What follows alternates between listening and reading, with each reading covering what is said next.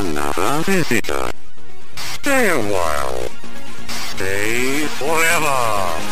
Ein Podcast über alte Spiele von zwei alten Männern. Heute mit Gunnar Lott und Fabian Käufer.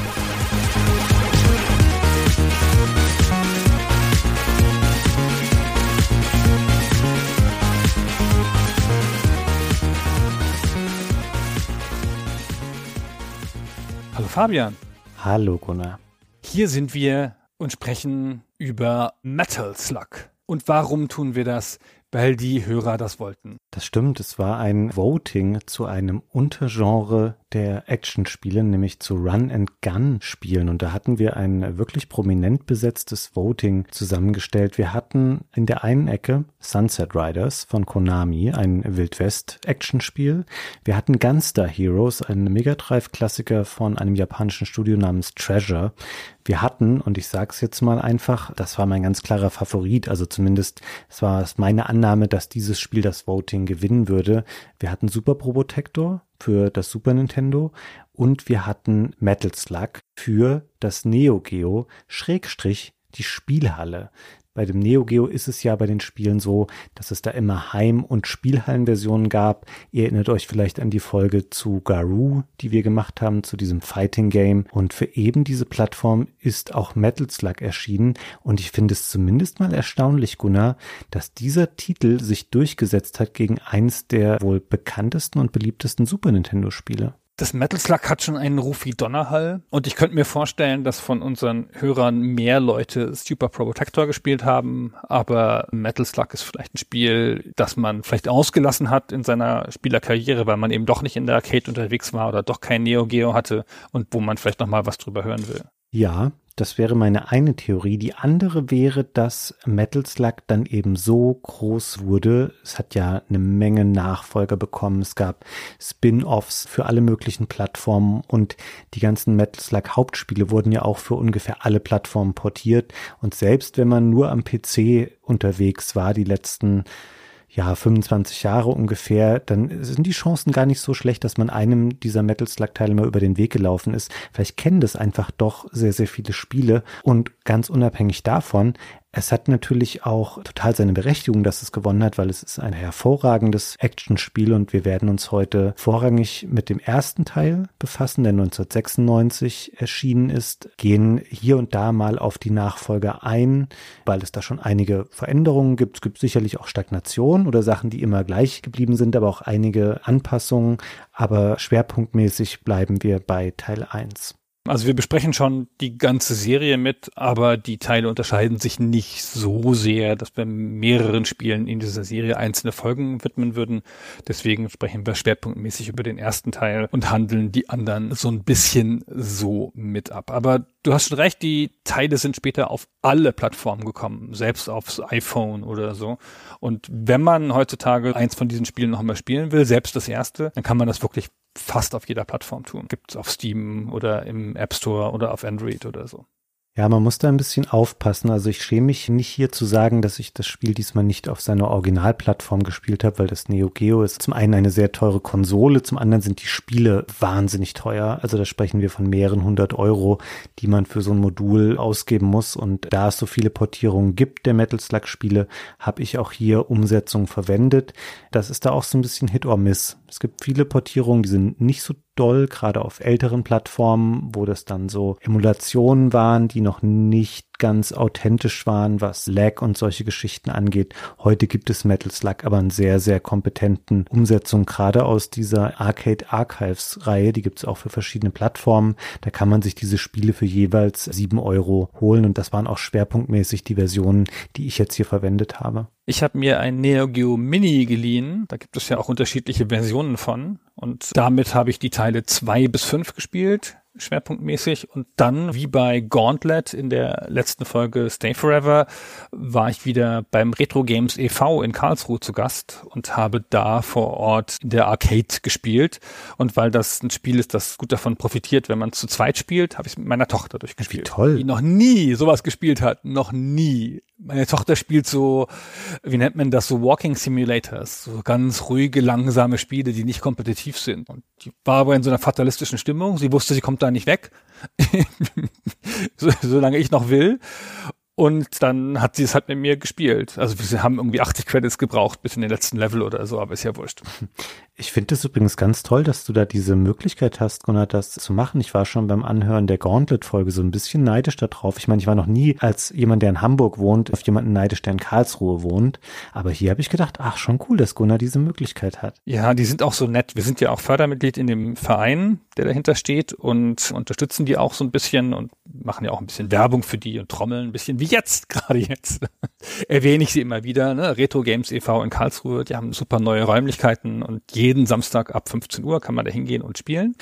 Und die sind aber auch wirklich einfach so nett und unterstützen uns immer und fragen noch, ob wir noch Fragen haben oder ob wir noch irgendwas wissen müssen oder irgendwie uns helfen können und so. Und dieses Neo Geo Mini, von dem ich geredet habe, das haben sie mir auch geliehen. Also es ist alles sehr hilfreich wie immer. Also ich hatte eine einigermaßen authentische Spielerfahrung diesmal. Ja, und das ist da auch wichtig, weil es ein Spiel ist, was ja eigentlich auf einen Joystick ausgelegt ist und nicht unbedingt auf ein normales Steuerkreuz. Und dann gehe ich mal davon aus, du hast es da auch an einem Automaten gespielt, der so einen richtig schön klackernden Joystick hatte und große Buttons daneben. Ja, genau. Das hat ja vier Buttons tatsächlich, von denen du drei brauchst, genau wie beim Neo Geo. Das Spiel ist halt ein Drei-Button-Spiel. Erklären wir gleich noch, wenn wir zur Steuerung kommen. Das ist ein erstaunlicher Spread für die zarten Hände meiner Tochter. Also muss man relativ breit greifen, um die alle zu erreichen. Und ich weiß nicht, ob es an dem Automaten lag oder generell diese Arcade-Sticks. Die haben schon längere Wege als so ein D-Pad. So, da muss man sich schon ein bisschen wieder eingewöhnen, wenn man das lange nicht gemacht hat. Ja, habe ich tatsächlich lange nicht gemacht. Ich habe nie so einen Arcade-Stick oder sowas mir geholt mal in den letzten Jahren, sondern bin da sehr auf normale, in Anführungszeichen, Controller mittlerweile festgelegt, wo man eben mit Analogstick oder Steuerkreuz spielt. Aber irgendwie juckt's mich auch so ein bisschen in den Fingern. Es gibt ja beim Neo Geo sogar so einen offiziellen Neo Geo Arcade-Stick, der quasi auch Spiele eingebaut hat, den man dann an den Fernseher anschließen kann. Das wäre nochmal ein extra Thema irgendwann für Henner, dem werde ich das mal aufdrücken dass wir über all die obskuren Neo-Geo-Hardware-Auflagen mal sprechen. Da gibt's ja eben dieses Mini, was du genannt hast. Es gibt diesen Arcade-Stick, es gab schon mal Neo Geo Gold und es gibt auch so kleine wie so Arcade-Cabinets, die man sich hinstellen kann, auch erst vor ein paar Jahren erschienen. Also da ist echt wahnsinnig viel los. Es scheint eine große Faszination und ein großes Interesse daran zu geben, diese Spiele immer wieder zu erleben bei einer bestimmten Zielgruppe, sonst würde diese Hardware nicht einfach so oft neu aufgelegt werden. Aber Thema für einen anderen Podcast. Ich würde sagen, lass doch noch mal kurz ein Stück zurückspringen. Ich habe vorhin einleitend schon mal ganz kurz erwähnt, dass es sich bei dem Spiel um ein Run and Gun handelt. Das ist eines dieser Genres, wo die Bezeichnung tatsächlich sehr, sehr treffend beschreibt, was in diesen Spielen los ist. Und es ist ein Untergenre, was so Mitte der 80er Jahre aufkommt. Also es gibt ein Spiel von Capcom, das heißt Commando, Namco macht ein Spiel namens Rolling Thunder und Konami macht eben ab 1987 die Contra-Reihe. Das ist das, was wir hier bei uns als Probotector kennen oder zumindest eine Zeit lang kannten. Das sind Spiele, die meistens auf Figuren setzen, die zu Fuß unterwegs sind und die per Definition nicht auf eine bestimmte Bewegungsrichtung festgelegt sind. Die meisten Spiele davon nutzen aber horizontales Scrolling, wo man in der Regel von links nach rechts läuft und das hat sich auch bis in die Moderne so mehr oder weniger etabliert. Es gab ja so eine leichte Renaissance dieser Spiele und auch sowas wie Cuphead oder Blazing Chrome von 2019 sind Spiele, die zum Run-and-Gun-Genre gehören. Und jetzt könnte ich dir den Ball eigentlich wieder zurückspielen, weil du hast eben schon mal gesagt, dass man drei Tasten hier braucht. Und wenn es ein Run and Gun ist, wofür werden dann wohl diese Tasten teilweise gedacht sein? Bei Run and Guns kann man immer springen und schießen, weil man ja eigentlich immer eine Figur spielt, also nie ein Raumschiff oder irgend sowas in der Art. Und so ist es auch. Du hast hier eine Taste fürs Springen und eine Taste für die normale Waffe, die du hast. Und dann hast du noch eine Taste für Sekundärfeuer, also fürs Granatenwerfen. Du hast auf deiner normalen Waffe Shoot'em-up-mäßig unendlich Munition. Und dann gibt's noch alle möglichen Sonderwaffen, die du kriegen kannst, die halten immer so lange, bis die Munition aus ist. Und diese Granaten, die haben endlich Munition. Das gesamte Gameplay ist relativ straightforward, wie das bei, bei Run and Gun so ist. Im Wesentlichen läufst du von links nach rechts in einem scrollenden Umfeld und hast halt massenhaft Gegner, die auf dich schießen und die du abschießen musst. Und es hat so ein klassisches Shoot'em-up-Element. Das Spiel füllt diesen Raum mit Geschossen. Auf verschiedensten Flugbahnen, große Geschosse, oft langsame Geschosse. Es gibt keine so Hitscan-Waffen, die instant treffen. Das passt nicht in dieses Spielprinzip. Also das füllt diesen Raum mit Geschossen und die Hälfte der Zeit weichst du aus und die andere Hälfte der Zeit schießt du Gegner selber ab. Ja, das trifft im Wesentlichen schon mal das Spielgeschehen. Es läuft auch noch ein Zeitlimit dazu ab, ist eher was, was meiner Meinung nach eine untergeordnete Rolle spielt. Also das beginnt mit einer großen 60 oben, sind aber keine Sekunden. Ich habe es mal gestoppt, es sind eher so fünf Sekunden pro einer Ingame-Sekunde, die da runterläuft. Also du hast theoretisch in einem Leben ungefähr drei Minuten zur Verfügung.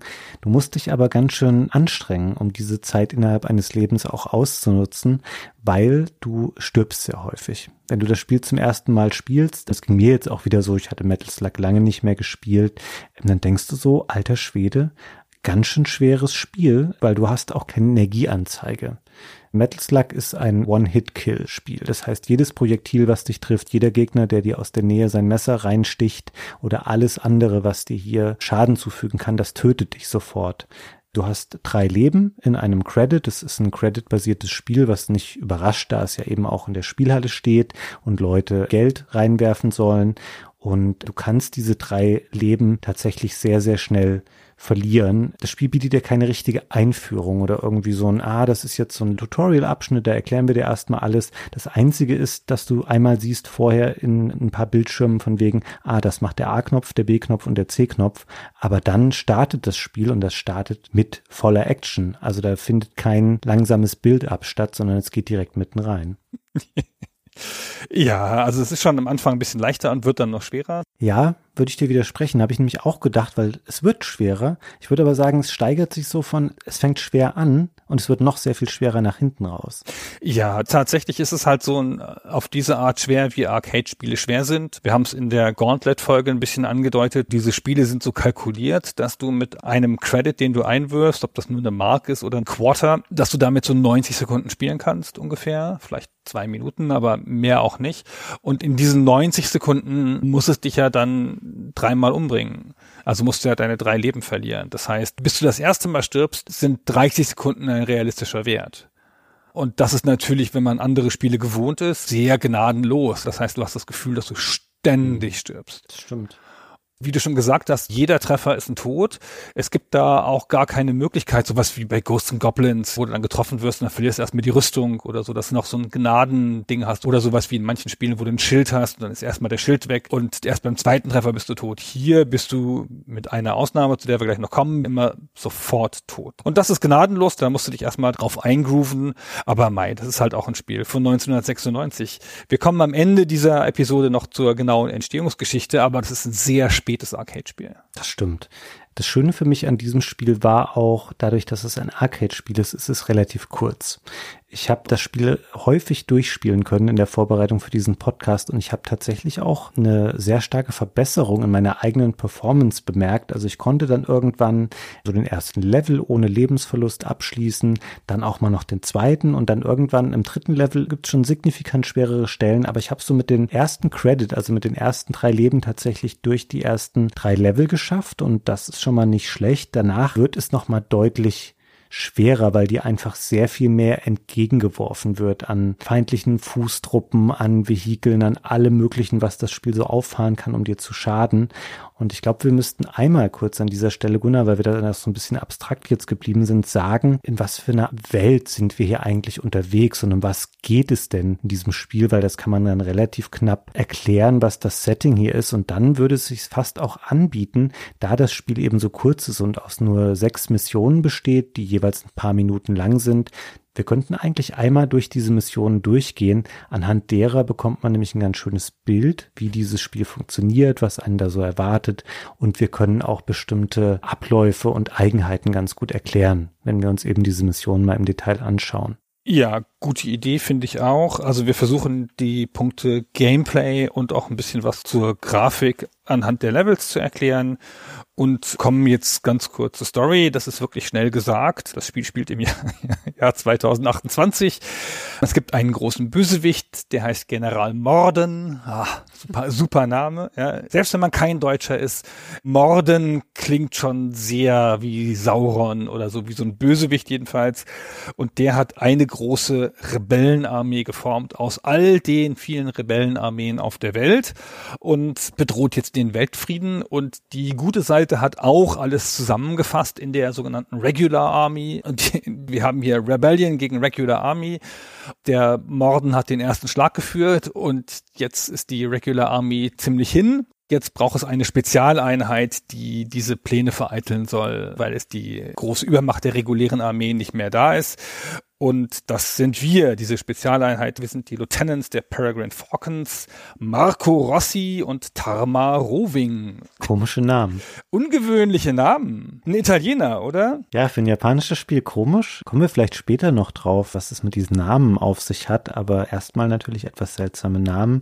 Genau, das sind zwei Lieutenants, die im Grunde genommen in ihrer spielerischen Funktion sind identisch. Die können beide springen und schießen und eine Spezialwaffe benutzen, aber sie sehen halt ein bisschen anders aus und die ziehen los, um die Pläne von General Morden zu vereiteln. Und wenn man das weiß, dann ist es das eigentlich auch schon, weil das Spiel erzählt in dem Sinne dann nicht mehr so viel. Also da taucht General Morden dann mal auf. Das erzählen wir gleich, wenn wir die Missionen beschreiben.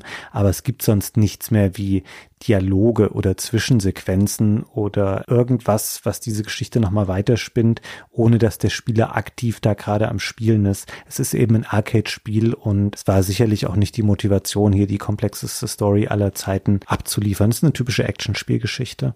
Ja, es gibt natürlich, weil die Serie groß und lang ist, relativ viel Lore mittlerweile, aber die eigentliche Geschichte ist dünn und das braucht es auch nicht. Die Welt ist, obwohl es im nahen Jetzt spielt, so Low-Tech. Das ist alles so übertriebene Weltkriegspanzer, würde ich sagen. Und das ist ein Military Setting. Also du kämpfst im ersten Spiel im Wesentlichen gegen Soldaten. Und diese Soldaten haben Panzer und Hubschrauber und Flugzeuge. Und die Flugzeuge sehen aus wie so Spitfires aus dem Zweiten Weltkrieg und solche Sachen. Einige der Panzer der Gegner sind offenkundig deutschen Panzern aus dem Zweiten Weltkrieg nachempfunden und sowas. Das ist alles Low-Tech. Es gibt dann keine High-Tech-Elemente. Du hast so eine Art Laserschuss. Das ist so ein bisschen eine Hightech-Waffe und es gibt halt massenhaft Lenkraketen, aber sonst ist das nicht sehr futuristisch. Ja, ich würde sagen, es ist so Retro-Science-Fiction. Man kann das nicht genau verorten. Also auch wenn das Spiel sagt, es ist 2028, der Großteil der Umgebung hat sowas von erster Hälfte des 20. Jahrhunderts. Ob das jetzt erster oder zweiter Weltkrieg ist, sei mal dahingestellt. Aber vieles, was man so sieht an noch bewohnten oder ehemals bewohnten menschlichen Dörfern und solchen Sachen, das wirkt alles sehr, sehr alt. Da ist so ein kleiner Clash zwischen den Waffensystemen, die da teilweise zum Einsatz kommen und eben den Umgebungen und den Geräten, die da hantieren, auch die Soldaten. Das sind sehr altmodisch angezogene Soldaten, die Morden da in seiner Rebellenarmee hat und die da die entgegenstürmen. Wohingegen Marco und Tama sind ja relativ ich sage jetzt mal modern angezogen. Die sehen so ein bisschen aus wie so. Nein. Naja, also modern. Nein, die sehen aus wie Arnold Schwarzenegger in Phantomkommando. Also wie so ein Actionheld der 80er, so sehen die aus. Wollte ich sagen, in Relation zu dem Rest des ah, Spiels das stimmt, sind ja. die ein bisschen weiter vorne, die sind so Rambo-Style, also auch mit Bandana und eine Army-Hose und irgendwie eine rote Weste haben die an. Also das ist so ein bisschen ein anderer Stil nochmal als die Soldaten, die da unterwegs sind oder der Großteil der Gegenseite. Der erste Level ist ein Waldlevel, wo du manchmal durch Wasser läufst und wo die Gegner in so Bambushütten sitzen teilweise. Der spielt nämlich in Vietnam. Also hat so ein bisschen so ein Vietnamkriegs-Vibe. Und der erste Level ist ein bisschen eine Einführung, hatte ich schon gesagt. Du hast schon recht, dass der schwer ist, aber da ist noch nicht so viel verschiedene Gegner. Das sind im Wesentlichen sind es Soldaten, die haben auch alle schon unterschiedliche Waffen. Also die schießen, die können stechen und die können auch Granaten werfen, womit hier eine wesentliche Unterscheidung der Waffen schon mal getroffen ist. Also du selber hast eine Schusswaffe, die in gerader Linie nach vorne schießt und du hast diese Granaten, die in einer ballistischen Kurve fliegen. Und damit sind schon die meisten Waffen im Spiel beschrieben. Die Gegner haben auch Waffen mit einer ballistischen Kurve, die halt immer nur so kurz fliegen und dann auf den Boden aufprallen und Waffen, die über den ganzen Bildschirm schießen, die dann in der Regel nicht so schnell sind. Und die Gegner haben auch Nahkampfwaffen. Ich finde sogar, der Nahkampf ist bei dem Spiel sehr, was soll ich sagen, ist sehr definierend für das Spiel. Das heißt, wenn du jemandem direkt nahe stehst und dann deinen normalen Feuerknopf drückst, den du ja die ganze Zeit drückst, hunderte von Malen in einer Minute ungefähr, naja, vielleicht nicht ganz, aber vielleicht hundertmal in einer Minute oder so, dann wird es automatisch ein Stich mit einem Messer. Und das fühlt sich sehr wirkmächtig an, ehrlich gesagt. Das tut dem Spiel gut. Das ist ein cleveres Gameplay-Element. Ja, das Gute ist, dass das Spiel das automatisiert macht. Und deswegen kommst du dir einfach wie der King dann vor, weil du läufst dann auch rum und ballerst von links und rechts, kommen drei Leute ab und dann kommt aber einer so nah und du ballerst einfach weiter und dann ist der so nah, dass zufällig du dann diese Messerattacke machen kannst und das einfach dann natürlich cool aussieht, den Gegner so zu erledigen.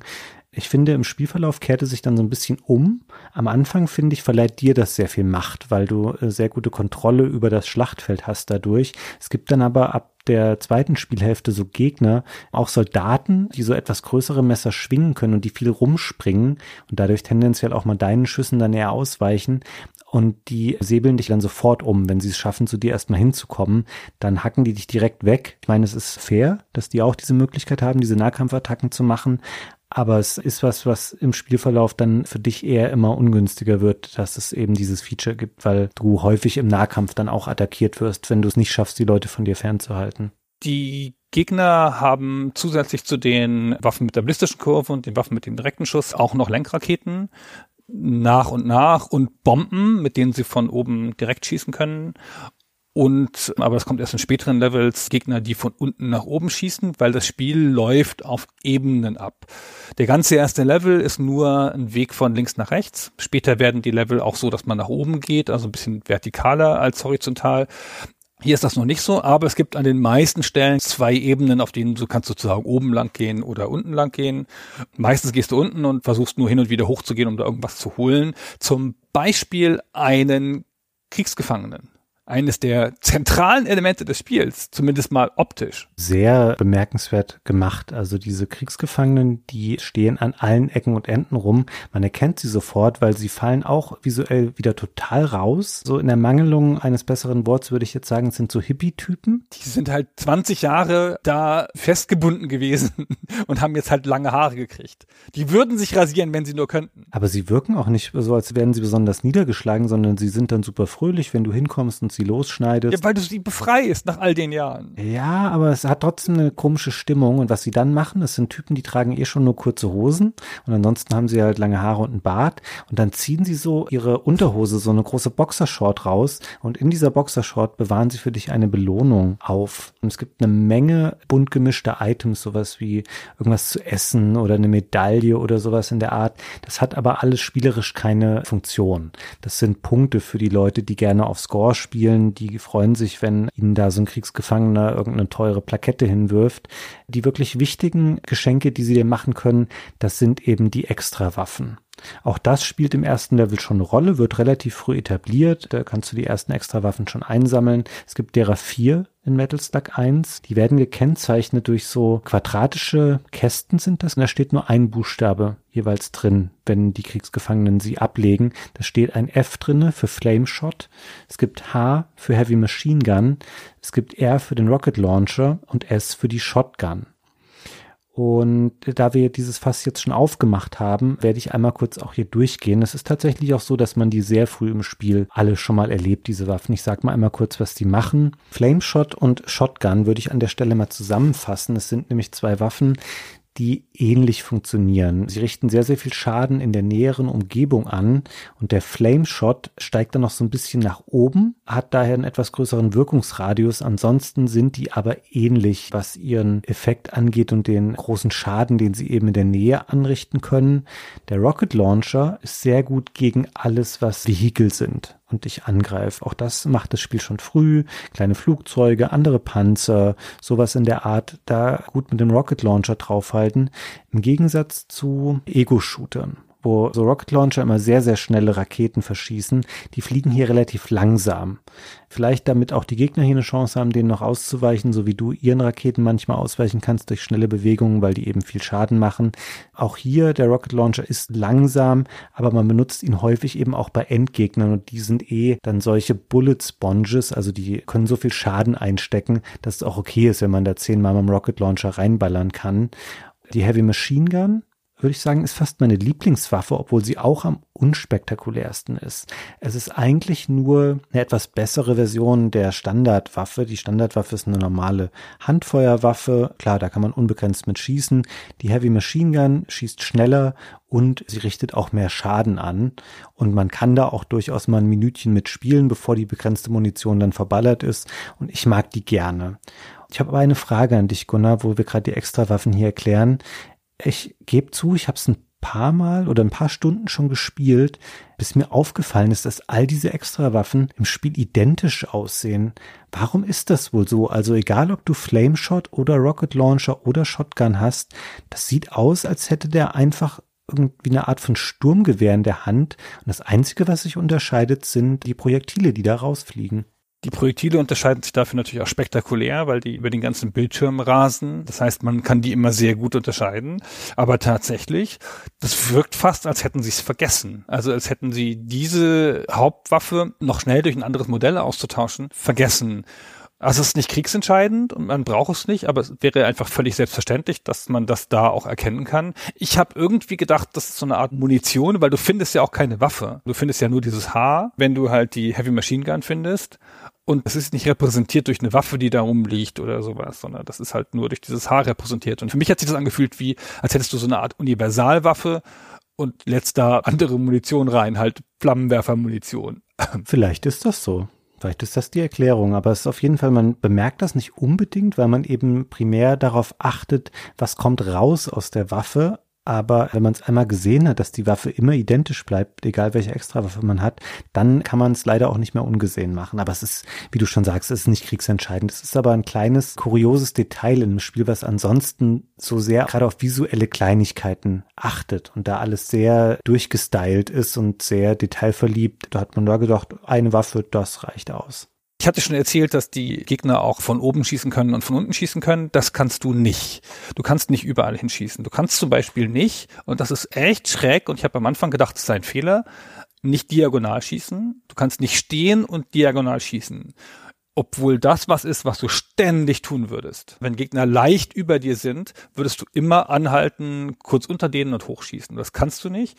Du kannst einen diagonalen Schuss nur abfeuern auf dem Weg von einer der Seiten. Also wenn du von unten nach oben drückst, also wenn du erst nach rechts drückst und nach rechts schießt, um dann sozusagen wechselst, um nach oben zu schießen, dann schießt du dazwischen auch mal einen diagonalen Schuss. Oder im Sprung kannst du das halt ganz, ganz gut machen aber du hast nicht die normale Fähigkeit, diagonal zu schießen. Das stimmt. Es ist schön, dass du selber schon diese Einschränkung gerade gebracht hast, weil tatsächlich habe ich es dann auch manchmal so gemacht mit der Heavy Machine Gun. Du willst eigentlich nicht direkt nach oben schießen, man drückt aber eben nach oben, damit die Projektilkurve so einen Weg beschreibt, dass man eben da zwischendurch mal was trifft, was diagonal ist. Genau, du kannst diagonal schießen, aber es ist ein bisschen mühevoll. Und du hast noch eine Handlungsoption, die wir bislang unterschlagen haben. Du kannst dich ducken. Wenn du nach unten drückst, dann bleibt die Figur stehen und zieht den Kopf ein, sodass die Gegner, die in der normalen Höhe direkte Schüsse auf dich abgeben, dass die über dich rüberschießen. Braucht man in der Tat ständig. Und dann kommen wir vielleicht an dieser Stelle sogar schon zu einem der spektakulärsten Elemente des Spiels, dem Panzer. Du kannst nämlich nicht nur zu Fuß rumlaufen, sondern du kannst auch an bestimmten Stellen in einen Metal Slug steigen, eine Metallschnecke zu Deutsch. Und die Metal Slugs sind die namensgebenden Panzer, die im Spiel rumstehen. Spieler hat tatsächlich auch ursprünglich noch den Untertitel gehabt, der wird heutzutage immer gerne unterschlagen. Super Vehicle 001.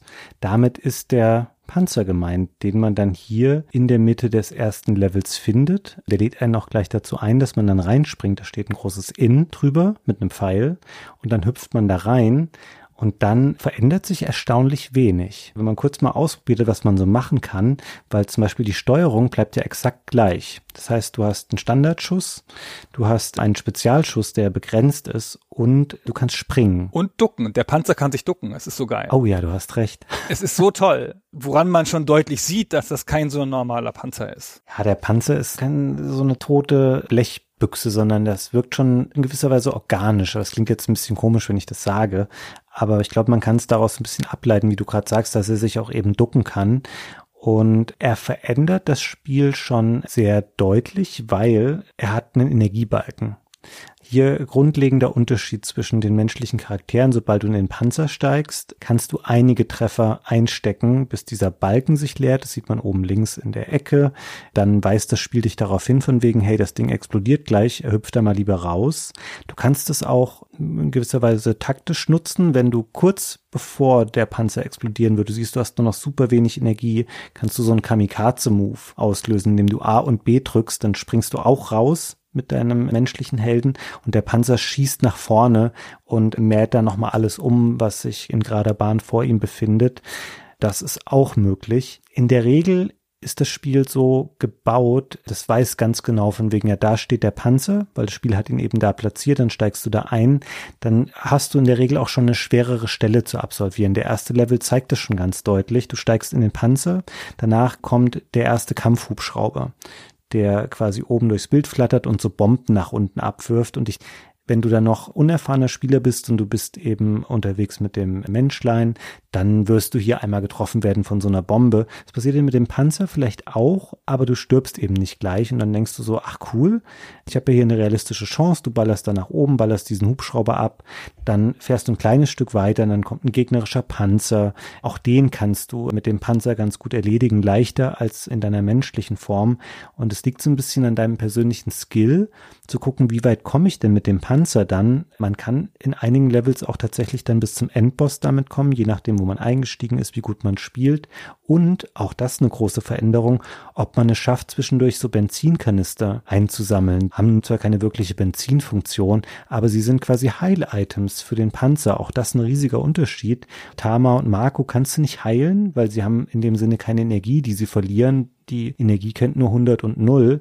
Der Panzer hingegen hat mehrere Stufen, die auch wieder aufgefüllt werden können. Und wenn man das gut schafft, also wenn man souverän mit dem Panzer spielt und da einigermaßen fehlerfrei unterwegs ist, dann kann man sich das Spiel schon deutlich vereinfachen in diesen Segmenten. Der Panzer ist ganz toll, weil du hast ja schon gesagt, der so organisch wirkt, aber wie schön der wirkt. Ich meine, wenn der so hoch springt, äh, weil der, ne, wie so ein Spielcharakter sich steuert, dann nimmt er so die Ketten zusammen und drückt sich damit so hoch. Und wenn der wieder aufkommt, dann gehen die Ketten so auseinander. Und wenn der getroffen wird, dann fliegt dieser Turm so zur Seite, so als hätte der so eine Ohrfeige gekriegt, als wäre der Turm sein Kopf und er hätte so eine Ohrfeige gekriegt und dreht den Kopf so weg. Und dadurch wirkt der total menschlich, voll niedlich. Man möchte ihn mit nach Hause nehmen voll süß. Wir kommen später noch zur Entstehungsgeschichte des Spiels, aber am Anfang der Entwicklung des Spiels war der Panzer geplant als der Hauptcharakter und es gab gar keinen menschlichen Helden, der da so rumläuft. Es war ein reines Panzerspiel und bin sicher, dass diese Liebe, die sie dem Panzer haben angedeihen lassen, sich daraus speist, dass es eigentlich der Hauptcharakter sein sollte. Aber was wir noch gar nicht gesagt haben, ist, wie spektakulär das alles aussieht. Das ist ein Pixelspiel von 1996. Ja, 1996, da ist die PlayStation, die berühmte 3D-Konsole, ja schon auf dem Markt. Auf dem PC ist schon Doom erschienen und Duke Nukem und sowas, ja. 3D ist in aller Munde. Diese 3D-Sachen setzen sich jetzt alle durch. Interaktive Filme, alles mögliche. Und hier kommt ein Spiel in einem total krassen Retro-Look, in einem 80er-Jahre-Look sozusagen aber so auf elf gedreht, massenhaft Animationen auf dem Bildschirm, Dutzende Objekte, mehrere Ebenen. An ganz vielen Stellen gibt es so eine Pseudo-3D-Anmutung, wo dann die 2D-Objekte dann doch irgendwie 3D wirken, weil sich bei einem gegnerischen Panzer das Panzerrohr dann in den Bildschirm dreht, also in die Richtung des Spielers dreht und nicht nur auf der Y- und X-Achse sich bewegt und so. Es sieht großartig aus, ist alles total fett und die Entwickler haben auch mal in einem späteren Interview gesagt, also wenn man zu 3D-Zeiten noch ein 2D-Spiel macht, dann muss man quasi All-In gehen. Also das Wort All-In haben sie nicht benutzt, aber dann muss man es halt auch richtig machen. Und so ist es auch. Und das ist ein bisschen, wir hatten uns ja am Anfang gefragt, wo dieser Appeal vielleicht herkommt, dass Leute das gerne besprochen sehen wollen das ist sicherlich das. Das sieht so super aus. Auch heute noch ist natürlich gealtert. Ich meine, es ist ja ein paar Jahre her, fast 30. Aber diese 2D-Pixel-Looks sind halt nicht gealtert und dies hier ist eine fette Variante davon. Ja, das Gute daran ist, du kannst das später auch relativ gut hochskalieren. Deswegen sieht das Spiel auch in modernen Neuauflagen heute noch gut aus, weil du das eben Pixel für Pixel dann einfach upscalen kannst. Und deswegen bleibt das ein sehr schönes Spiel. Du hast es eben schon mal gesagt, die Tiefenwirkung ist teilweise ganz erstaunlich. Du hast vorhin mal erwähnt, dass das Spiel häufig mit zwei horizontalen Ebenen arbeitet. Also dass es so einen oberen Bildschirmbereich gibt und einen unteren. Auch das wird benutzt, um diesen Effekt der Tiefe zu beschreiben. Es gibt später einen Endgegnerkampf, da bist du oben und kannst dich von links nach rechts bewegen und unten fährt ein Panzer, ein dicker, fetter Gegner von links nach rechts und schießt so scheinbar in die Tiefe des Bildschirms. In Wirklichkeit findet aber alles auf einer Ebene statt. Das ist nur ein optischer Gag, der hier verwendet wird jeder Level, jeder Charakter, der hier auftaucht, ist wahnsinnig detailliert, super detailverliebt animiert. Also jede Bewegung sieht hier hervorragend aus. Also das ist wirklich ganz, ganz stark und hat zur damaligen Zeit auch den Ruf des Neo Geo zementiert, ebenso die perfekte Konsole für 2D-Grafik zu sein. Das hat sicherlich, also hier diesen Exkurs nur ganz kurz, dazu hat sicherlich auch beigetragen, dass eben diese neuen Konsolen wie PlayStation und Saturn, denen war das wurscht oder den Firmen, die diese Konsolen gemacht haben, die haben gesagt, ja, 2D-Spiele Mai, die haben wir jetzt schon 100 Jahre gemacht, das wollen wir nicht mehr haben, diesen Käse. Und deswegen konnte das Neo Geo sich so in seiner Nische behaupten, weil die eben gesagt haben, hey, es gibt noch Leute, die wollen 2D-Spiele spielen und wir machen das weiter und wir machen das richtig geil. Und daraus sind eben so Spiele wie Metal Slug entstanden. Also es ist wirklich enorm. Alleine die Explosionen, das hat ja Dutzende Explosionsformen, weil er halt die ganze Zeit was explodiert auf dem Bildschirm. Also so eine typische Explosion, eine der kleinen Explosionen, die ständig vorkommen, hat irgendwie 25 Phasen. Anfangs bisschen heller mit mehr Feuer und dann mehr Rauch und am Ende verpufft es so. Das kann man heute echt noch gut angucken, zumal die Level auch schön gebaut sind mit elaboraten Hintergründen. Man möchte die Hintergründe gerne als Poster haben, so schön sind die, vielleicht ein bisschen hochskaliert. Gleich im ersten Level, da habe ich ja erzählt, das spielt in Vietnam und es geht am Anfang durch so ein Dorf auf Stelzen gebaut mit so Bambussachen. Aber später kommt man an einem U-Boot vorbei. Das ist ein U-Boot aus dieser Welt, die Middleton. Das liegt da und verrottet. Das ist ein U-Boot-Wrack. Das liegt da an Land. Und ich glaube, vier oder sechs Screens läufst du an dem lang und siehst dieses ganze U-Boot. Am Anfang bringt man es gar nicht richtig zusammen. Man hat so ein Gefühl von so einem Metallkadaver im Hintergrund, wie so ein gestrandeter Wal, aber es ist halt ein U-Boot das ist echt, echt schön gemacht alles. Und wie gesagt, die ganzen Animationen hauptsächlich und die Vielfalt der Gegner und das ist alles ein bisschen over the top. Und was wir noch gar nicht erwähnt haben, das Spiel ist ja lustig. Das will ja lustig sein. Das heißt, es ist alles ein bisschen wild. Du hast schon erwähnt, die Gefangenen, wenn du sie befreist, dann zeigen sie diese überdimensionale Boxershorts und ziehen da was raus. Die Animationen der Gegner sind voll übertrieben. Das ist alles nicht der Versuch, irgendeine so Art Kriegsrealismus herzustellen. Das ist halt Cartoon. Ja, das ist auch gut, dass das so ist, weil es im Spiel so eine heitere, unbeschwerte Note gibt, weil ansonsten, was da passiert teilweise, ich habe da manchmal drüber nachgedacht beim Spielen, ist schon auch ein bisschen krass. Also das Spiel könnte auch, wenn es eine andere Art der Darstellung gewählt hätte, extrem brutal sein. Also wir haben vorhin schon mal darüber gesprochen, über so Nahkampfattacken mit einem Messer, die es da gibt, so wo im Vorbeilaufen jemand abgestochen wird. Oder auch diese Flameshot-Waffe, die ich vorhin mal beschrieben habe, das ist stellenweise schon auch echt ein bisschen übel. Es gibt dann Gegner, die fallen auch so mit Fallschirmen vom Himmel runter. Und wenn du schlau bist und hast gerade diese Flameshot-Waffe, dann kannst du die quasi eben in der Luft schon verbrennen. Und dann schreien sie auch einigermaßen unangenehm und fallen da so als menschliche Fackeln auf den Boden runter. Und das hat hier so eine ganz überdrehte Note. So ein bisschen ist es, äh, äh, Roadrunner ist jetzt hier der falsche Vergleich, aber du weißt, worauf ich hinaus will. So, wenn man Gewalt auf so eine ganz übertriebene Art im Cartoon-Setting macht, dann tut das nicht mehr so weh. Es ist aber schon ein Spiel, wo eigentlich recht krasse Dinge passieren. Es ist schon ein Kriegs-Shooter-Spiel, nur ist es eben ganz weit von der Realität weg in der Art und Weise, wie es aussieht und wie es vermittelt wird bisschen wie Cannon Fodder, dachte ich. Ja, stimmt. Von 1993, wo halt auch massenhaft Leute zu Tode kommen. Der Name sagt es ja schon. Die Levels sind alle ein paar Minuten lang und wechseln auch in der Zeit immer so ein bisschen die Szenerie, haben alle ein Thema, aber sind dann trotzdem abwechslungsreich. Und die haben alle immer zwei Bosse, also anderthalb Bosse, einen so ein Zwischenboss. Das war hier in diesem Fall einer der Hubschrauber, ein Ershubu-Hubschrauber. Und dann noch einen richtigen Boss, der das Levelende markiert. Das ist in diesem Fall Tetsuyuki. Das ist so eine Art, ist ein gestrandetes, fliegendes Kriegsschiff.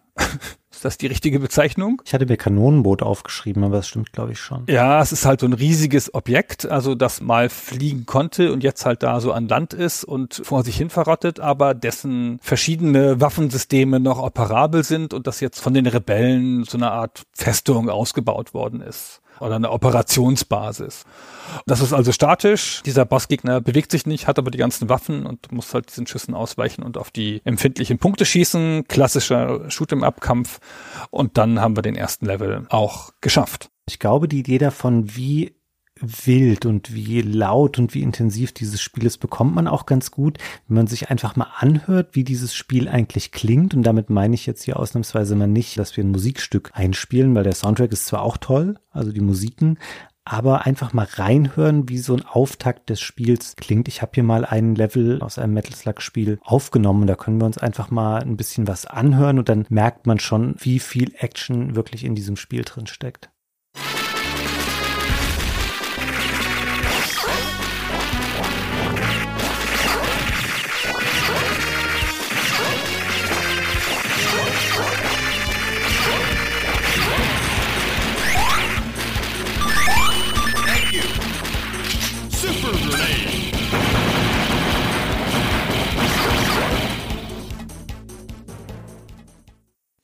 Klingt alles wuchtig und fett.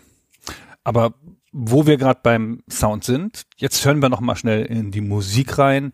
Hier ist der Soundtrack von Stage 2.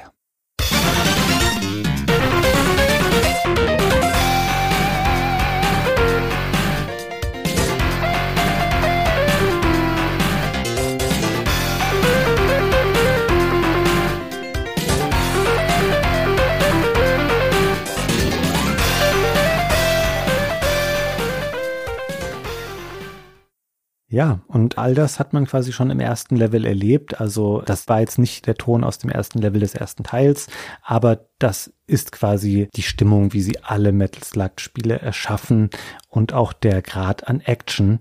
Du sagtest es eben schon mal, wir sind über den ersten Level jetzt hier hinaus und landen ohne Umwege in einem alten verlassenen Bahnhof. Zumindest habe ich mir das so zusammengereimt, dass das ein Bahnhof sein soll. In so einer Halle sitzen da ein paar Leute. Eine äh, Mine habe ich aufgeschrieben. Frag auch nicht, was ich aufgeschrieben hatte bei Level 1, wo du mir erzählen wolltest, es spielt in Vietnam. Da habe ich hier ganz was anderes stehen. Aber das habe ich mir einfach äh, hergeleitet, auch aus dem, was ich da so beobachtet habe. Sagen wir einfach, es ist oft nicht so ganz klar. Es benutzt so ein bisschen typische Settings, ohne die aber genau irgendwo auf dem Globus zu verorten. Auf jeden Fall sind wir jetzt hier natürlich an einem alten verlassenen Bahnhof. Ein paar Leute von General Morden sitzen da an so einem Tisch und essen noch was und du platzt dann da rein. Das ist häufig so, dass man so ein bisschen in den ersten Sekunden so einen Überraschungsmoment für sich hat. Und dann läuft man aber auch direkt wieder aus diesem Bahnhof hinaus. Dann stehen da so ein paar, ich habe mir elektrisch aufgeladene Hürden aufgeschrieben, weil anders konnte ich mir das nicht erklären, was das sein sollten. Und dann geht's eigentlich direkt wieder voll ab, weil es kommen dann da eben Leute, die, wie ich das vorhin schon mal beschrieben habe, mit Fallschirmen abspringen und dann bei dir landen wollen. Die haben natürlich Raketenwerfer alle dabei und da bietet es sich an, diese Flameshot-Variante einmal zu wählen, die ich vorhin beschrieben habe. Auch hier, das Spiel weiß an dieser Stelle, okay, da lege ich mal diese Extrawaffe hin, weil das bietet sich an. Dann läuft man weiter und man läuft über so eine ziemlich fragile Brücke, die kann auch durch Schüsse von Mordensleuten weiter zerstört werden, während man da unterwegs ist. Und es ist auch hier so eine Hintergrund-Vordergrund-Geschichte, wie ich sie vorhin beschrieben habe. Es fahren dann immer unten so ein paar kleine Boote vorbei. Auch hier ein paar Soldaten drauf. Auch hier wieder lustige Momente. Wenn man da genau hinguckt, sieht man, dass da manchmal Leute in einem Sonnenstuhl liegen in der Badehose und du kommst dann dahin und pustest dieses Schiff aus dem Wasser. Das macht man dann ein, zwei Minütchen lang. Und dann kommt der Zwischenboss des Levels und ihr werdet hier bald ein Muster erkennen. Auch das ist eine große Maschine. Es ist so ein Panzer, der übrigens genau auf Schienen fährt, was einigermaßen mein Argument mit dem Bahnhof nochmal untermauert an der Stelle. Und den ballert man hier jetzt ab. Und dann kann man selber wieder in den Panzer steigen. Der steht nämlich dann dahinter. Und du darfst jetzt den Rest des Levels noch erklären. Du hast noch einen neuen Gegnertyp unterschlagen. Es gibt jetzt nämlich diese Soldaten, die wir die ganze Zeit schon haben und die von oben und von rechts und von hinten und von links kommen. Die können jetzt auch Schilde haben. Oh ja, stimmt. Wie so Riot-Schilde bei der Polizei und schlagen oder schießen dann dahinter vor. Das ist ein bisschen nervig. Ich hasse in allen Spielen Gegner mit Schilden. Jedes Mal immer wieder nervig. Also hier nicht ganz so schlimm, aber schon stressig. Den Zwischengegner hast du schon genannt. Der heißt Mini-Bata, warum auch immer. Das ist übrigens ein typisches Beispiel von einer Animation, die 2D ist, aber nach 3D aussehen will. Dessen Rohr ragt eindeutig in den Bildschirm und der bewegt sich auch eindeutig schräg zum Spieler und nicht auf einer geraden Linie. Dann geht es plötzlich in eine Stadt und man bewegt sich über den Dächern einer Stadt auf so eine Art Holzkonstrukt, warum auch immer. Jetzt plötzlich geht's gegen Flugzeuge. Du fährst mit deinem Panzer da möglichst weit durch, wie bisher. Und dann bist du schon beim Boss. Und jetzt haben wir mal einen mobilen Boss, der heißt Hairbuster Ribberts. Und das ist einfach so ein fettes Flugzeug, wie so ein Frachtflugzeug. Und der hat diverseste Waffen, Lenkraketen hauptsächlich und Bomben, die er fallen lässt. Und der füllt so ein Viertel des Bildschirms aus und bewegt sich langsam hin und her. Und haha, das ist fast der Endkampf. Da ist General Morden an Bord. Aber wenn die den abschießt, dann entkommt der General Morden noch, wird aufgefangen im Flug und ist dann erstmal weg. Bei den Bossgegnern überhaupt sind wir viel mehr in so klassischen Shoot'em Up oder Bullet Hell Territorium. Diese Gegner füllen den ganzen Raum mit Waffen mit unterschiedlichen Kurven und unterschiedlichen Bewegungsgeschwindigkeiten und du musst dich ja immer sehr mühsam zwischendurch navigieren. Hier ist es noch eine zusätzliche Schwierigkeit bei dem Gegner, weil in diesem Bosskampf wird gescrollt. Der letzte Bosskampf war statisch und hier fährst du mit dem Boss nach rechts er fliegt oben und du fährst unten und ihr kämpft sozusagen in der Bewegung. Genau, das ist ein häufiges Merkmal auch des Spiels, dieser Wechsel zwischen Phasen, in denen der Level beständig weiter scrollt oder man immer weiter den Weg in der Regel nach rechts bestreitet und eben Abschnitten, wo das Spiel einmal kurz eine Pause einlegt und man eben alle Gegner, es ist meistens natürlich dann inzwischen oder ein Endboss besiegen muss, damit das Spiel weiterläuft. Auch hier können wir nachher, wenn wir uns das Entwicklerstudio anschauen, nochmal darauf eingehen, wie das wohl so geworden ist, also wie das Spiel diese Form angenommen hat. Jetzt habe ich gerade gesagt, dass man sich in der Regel von links nach rechts bewegt und jetzt kommt Mission 3 und hebelt das gleich so ein bisschen aus. Denn die Mission 3 ist ein Schneelevel. Also sie sieht sehr anders aus als alle anderen Missionen, weil es so durch Schnee und Eis geprägt ist. Und man bewegt sich hier in der ersten Levelhälfte eher nach oben. Also das Spiel gibt seine horizontale Bewegungsrichtung auf und man ist da auf so einer ja, ich würde sagen, so eine etwas komische Konstruktion aus Stahlträgern unterwegs, um da relativ punktgenau, das überrascht ein bisschen an der Stelle, zu springen und so kleine Abgründe zu überwinden und immer wieder weiter nach oben zu gelangen um da den zweiten Levelabschnitt zu erreichen. Hier zeigt sich was ganz Interessantes und es ist leider nicht so Positives. Das Spiel ist eigentlich ziemlich cool, was die Bewegung seiner Figuren angeht, weil es hier schon sehr modern und dem Spieler entgegenkommend ist. Also du hast das Gefühl, du hast diese Figürchen, die Menschen mehr als den Panzer, aber dennoch, du hast diese Figürchen immer unter Kontrolle. Du kannst relativ gut kontrollieren, wo du mit der Figur hin willst. Du kannst Sprünge korrigieren. Es ist nicht so wie bei Spielen aus früheren Jahren, wo du auf Gedeih und Verderb der Richtung verpflichtet bist, wenn du einmal abgesprungen bist, sondern du hast das einigermaßen gut im Griff, aber das Spiel ist nicht unbedingt darauf ausgelegt, dass man super präzise Sprünge macht. Und das rächt sich hier so ein bisschen, weil diese Abstände zwischen den Plattformen, die du überwinden musst, um diesen verschneiten Berg zu erklimmen, die sind teilweise sehr, sehr groß. Und dann schaffst du es manchmal nicht ganz und du fällst dann runter, aber du weißt, okay, da ist eigentlich eine Plattform, auf der ich eben noch stand. Aber da das Spiel schon darüber hinweggescrollt ist, ist es auch hier so, dass es nicht wieder zurückgeht. Diese Option ist nicht vorgesehen und dann verlierst du halt ein Leben. Und das ist ein Experiment dieser Level. Es ist auch bekannt, dass der erst später so gebaut wurde, nachdem die menschlichen Figuren da reinkamen. Vorher war das ein, ich fahre mit dem Panzer von links nach rechts durch ein Schneelevel und dann hat man ihn in die Vertikale umgestrickt. Das funktioniert aber nicht so gut, dieses sehr starke Geschicklichkeitselement, was hier in Form dieser Sprungaufgaben eingebaut wurde sehr ärgerliche Stelle, finde ich. Ist schon schön, dass es diese Abwechslung gibt das kommt auch überraschend und das Spiel muss das super deutlich anzeigen, weil es nicht darauf vertrauen kann, dass der Spieler das checkt. Deswegen sind hier anders als in allen anderen Bereichen des Spiels so große gelbe Pfeile, aber auch wirklich echt viele. Ja, ja, richtig viele. An jeder Plattform ist ein großer gelber Pfeil. Ich habe hier gerade einen Screenshot von mir, den ich aus dem Level gemacht habe. Der hat drei solche Pfeilschilder da stehen damit man auch jeden einzelnen Weg und jeden einzelnen Sprung checkt, dass es da weitergeht. Das bricht ein bisschen das Prinzip und macht das Spiel da an der Stelle ein bisschen komisch schwer. Und wie gesagt, dass man, wenn man runterfällt, gegen den Bildrand fällt und stirbt, anstatt auf die Plattform darunter zu fallen, zeigt halt deutlich, dass hier die Mechanik und das Game Design so ein bisschen aufeinandertreffen. Trotzdem schön, mal ein Schneelevel zu haben ich sag mal, das Level gewinnt dann, wenn man erstmal oben die Plateauebene erreicht hat und es dann wieder horizontal wird, weil da kommt der Zwischenboss und es ist ein halbnackter Muskelberg namens Alan O'Neill.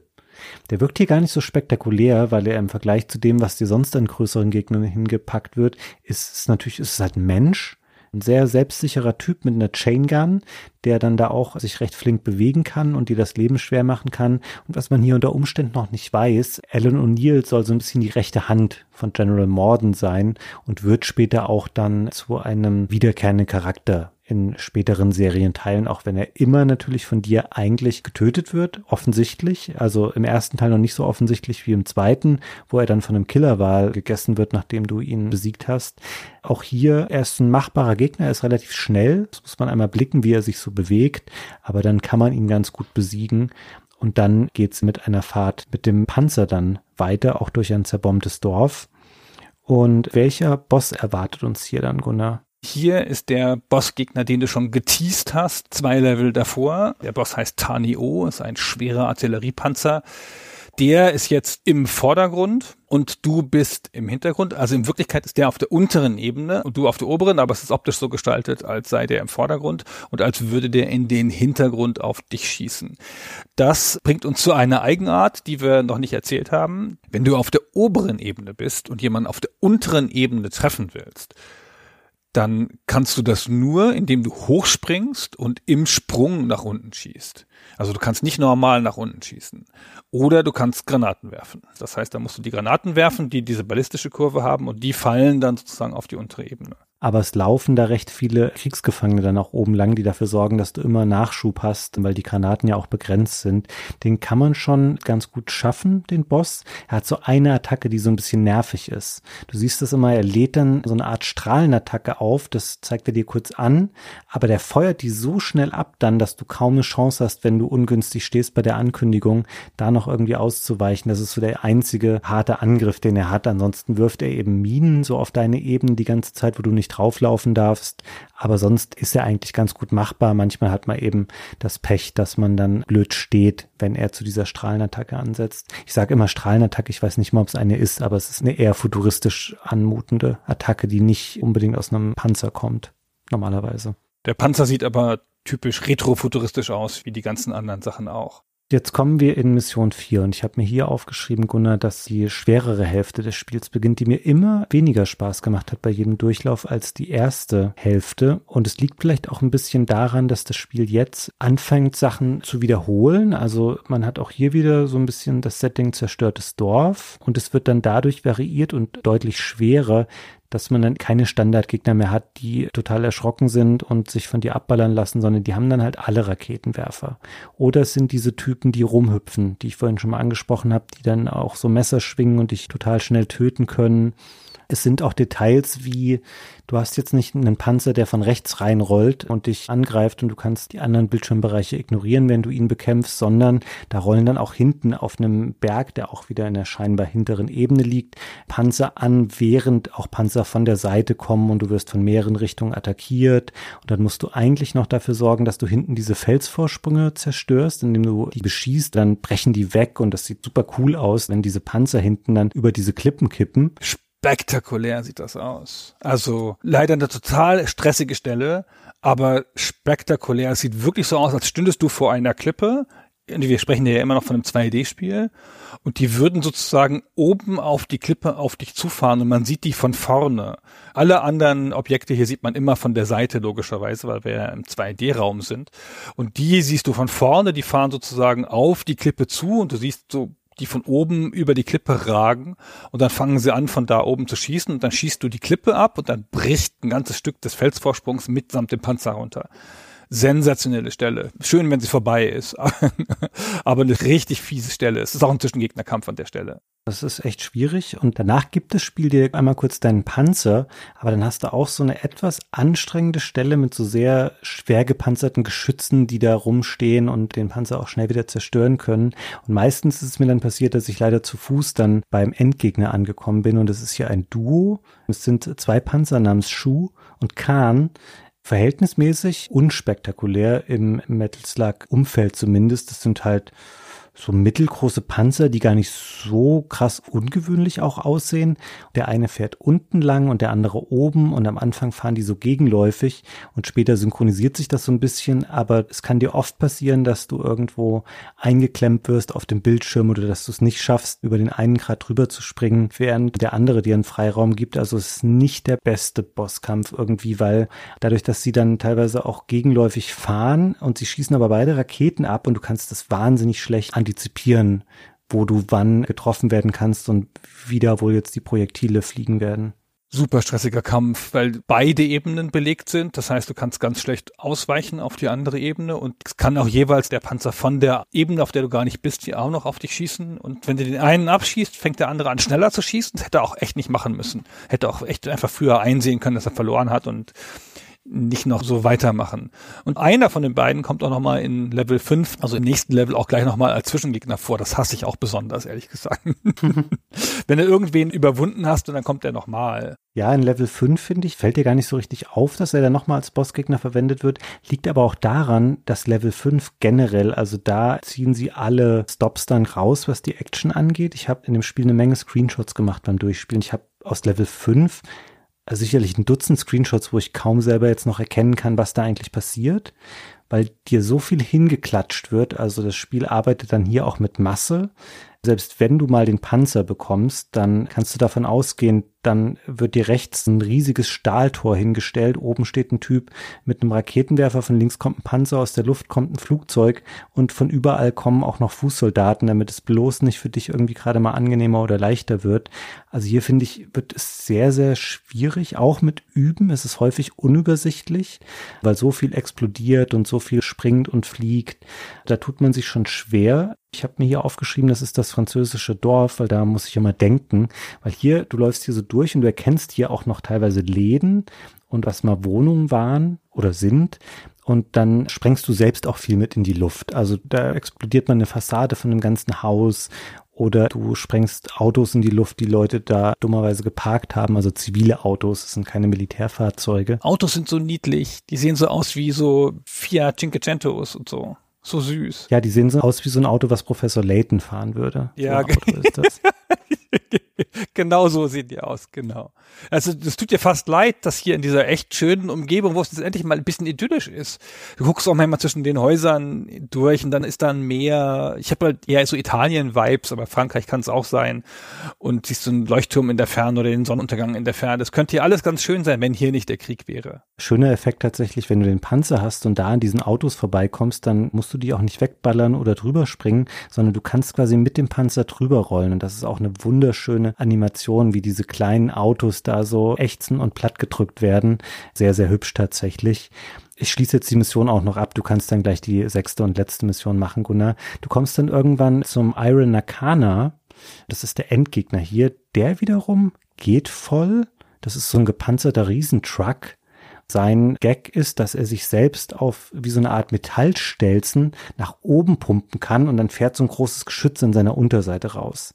Das ist so lange blöd, wie das Geschütz existiert. Du musst dann alles Feuer sofort auf dieses Geschütz fokussieren. Dann explodiert es, da erscheinen dann so ein paar Kriegsgefangene außen rum und du kannst ganz gut einfach unter diesem Iron Nakana dann stehen, weil der fährt sich nicht wieder runter, der bleibt dann einfach so hochgebockt Und von da kannst du ihn die ganze Zeit aus behaken und musst ab und an mal Projektile von links und rechts von ihm abschießen.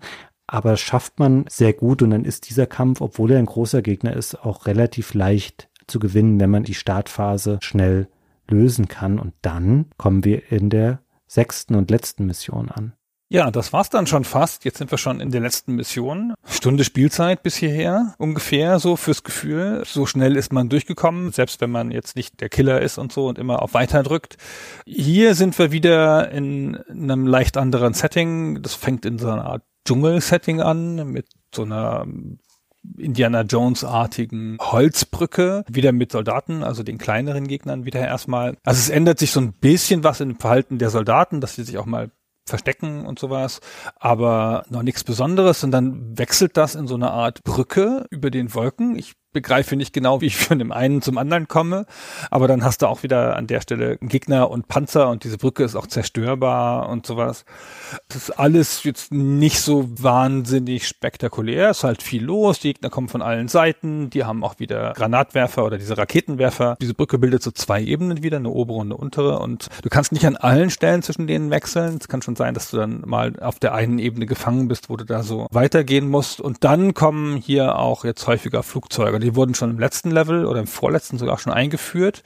Also Hubschrauber hatten wir schon in Level 1 und Panzer auch schon in Level 1, aber diese Flugzeuge, die so aussehen wie so Zweiter Weltkrieg Spitfires, die sind immer noch ein Zusatzproblem. Und am Ende der Brücke kommst du dann relativ schnell auf eine super spektakuläre Phase, wo du nämlich plötzlich dann auf einem Boot bist und ein Geschütz bemannen kannst. Also plötzlich bist du auf dem Wasser und das Boot fährt und du hast so ein statisches Geschütz. Das ist das erste Mal im Spiel, dass du das tun kannst. Jetzt kommt eine der spektakuläreren Kämpfe, weil jetzt kommen hier von diesen Flugzeugen in so Shoot'em-up-Formationen. Fliegen die dann so wie in so einem Kreis um dich rum und über dich rüber und so und du hältst mit deinem Bordgeschütz dagegen, was irgend geht. Das ist eine super cool anzuschauen, der Szene, wie man da steht. Du bist dann fixiert an dieses Geschütz und kannst es drehen nach links und rechts und du siehst auch, während das rattert und da die Patronen rausfliegen, du siehst das Feuer in dem Gesicht deiner Spielfigur. Also es sieht wahnsinnig toll aus. Du kannst dann da so einen 180-Grad-Bereich abdecken mit diesem Geschütz. Das ist ein bisschen nervig, weil gegen die Flugzeuge, die da so am Himmel fliegen, geht das gut. Aber es kommen dann auch noch alle anderen Arten von Gegnern irgendwann dazu. Und dann musst du dann, nur weil da so ein doofer Fußsoldat kommt, den du nicht treffen kannst mit dem Geschütz, musst du kurz einmal da runterspringen, musst den erledigen und dann immer wieder zu dem Geschütz zurück. Und so geht das eine Weile, bis dieses Boot dann irgendwann wieder an Land rumpelt. Aber bis dahin eine super spektakuläre Szene, weil es eben dieses Spielelement mit dem Geschütz einführt nur einmal für diese Sequenz. Es kommt, wie du schon sagtest, davor nicht und es wird danach auch nicht mehr kommen, weil danach ist das Spiel gleich vorbei. Aber einfach echt toll gemacht. Das fährt dann halt nach einer Zeit irgendwann an Land und dann rammt es so das Ufer und dann geht es am Ufer weiter und jetzt bist du in so einer Art Militärbasis, würde ich sagen da gibt's halt noch ein bisschen Kampf, aber jetzt auch nichts Wildes mehr und dann bist du schon beim Bossgegner. Und der ist fast ein bisschen unspektakulär im Vergleich zu der spektakulären Szene vorher und auch dem, wie schon manche Gegner ausgesehen haben. Das ist nämlich im Wesentlichen nur ein Hubschrauber. General Morden sitzt da halt drin. Der hält halt echt was aus, ja, also richtig was aus, hat eine Menge Waffen, also vor allen Dingen Lenkraketen, aber auch so Bomben, die er total flächendeckend auf dich werfen kann. Und im Wesentlichen fliegt der in der oberen Hälfte des Bildschirms rum und du läufst in der unteren Hälfte des Bildschirms rum und versuchst den abzuschießen. Hier kommt wieder diese Eigenart zum Tragen, die schon beim allerersten Mini-Bosskampf passiert ist. Wenn du dahin kommst und noch deine Spezialwaffe hast, kannst du ganz schön Schaden anrichten. Wenn dann das erste Mal getroffen wirst, dann ist deine Spezialwaffe weg, egal ob sie noch volle Munition hatte oder nicht, also deine Extrawaffe. Und dann schießt du mit deiner Piff-Paff-Pistole da auf diesen schwer gepanzerten Hubschrauber und das ist dann ganz schön anstrengend, weil du nicht so viele Phasen hast, wo du ihn treffen kannst, weil du halt ständig seinen Geschossen ausweichen musst. Ja, das stimmt. Der, der Kampf ist eigentlich ähnlich wie in Level 2, weil auch da steht der General Morden in einem fliegenden Vehikel und ballert nach unten. Das macht er hier auch. Es dauert nur wirklich un unglaublich lang. Es ist wenig Entwicklung in diesem Kampf. Also ja, er hat immer ein paar unterschiedliche Angriffe, aber da hätte vielleicht eher noch was wie eine Transformation passieren können oder man bekämpft ihn halt auch vorher vielleicht schon, als man noch an dem Geschütz steht, dass er da auch in einem Flugzeug mal vorbeifliegt. Es ist nicht der beste Bosskampf. Er zieht sich ein bisschen hin, dann irgendwann hat er offensichtlich genug, er fällt aus dem Flieger, knallt unten auf den Asphalt und dann geht's auch direkt in so eine finale Abrechnung und dann in den Abspann des Spiels und je nachdem, wie gut man war, hat man dann in der Spielhalle schon ordentlich Kohle da reingeworfen. Also du hast vorhin gesagt, du hast 80 Credits gebraucht. Ich weiß nicht, ob das so eine alberne Übertreibung war. Nee, ich habe in der Spielhalle beim ersten Spiel bis zu dem Kampf gespielt mit den Flugzeugen den wir kurz beschrieben haben, also eine Minute vor dieser Szene. Und dann haben wir aufgehört, weil ich nach Hause musste und ich vorher nicht recherchiert hatte und nicht wusste, dass das der letzte Level ist und die letzte Szene ist, sonst hätten das noch eben durchgespielt. Also ich habe diesen Abspann in der Spielhalle leider gar nicht gesehen und wusste deswegen nicht, wie viel Continuous ich benutzt habe. Ich habe halt 80 geschätzt. Also mit meiner Tochter und so, ne? Die verbrauchte dann alleine bestimmt 41. Ja, du würdest es sehen tatsächlich. Es gibt so eine Abrechnung am Ende, da wird dir nochmal angezeigt, wie viele Credits du verbraucht hast.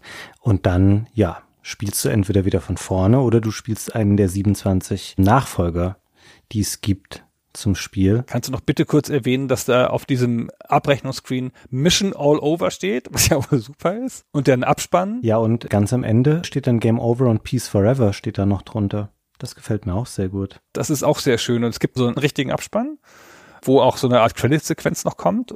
Der ist voll animiert. Ich weiß nicht, ob in allen Versionen, aber ich glaube schon wo so ein Soldat ganz am Anfang so einen Papierflieger wirft und dann fliegt dieser Papierflieger durch so eine Landschaft, die seitwärts scrollt. Also es ist gleichzeitig friedlich und makaber.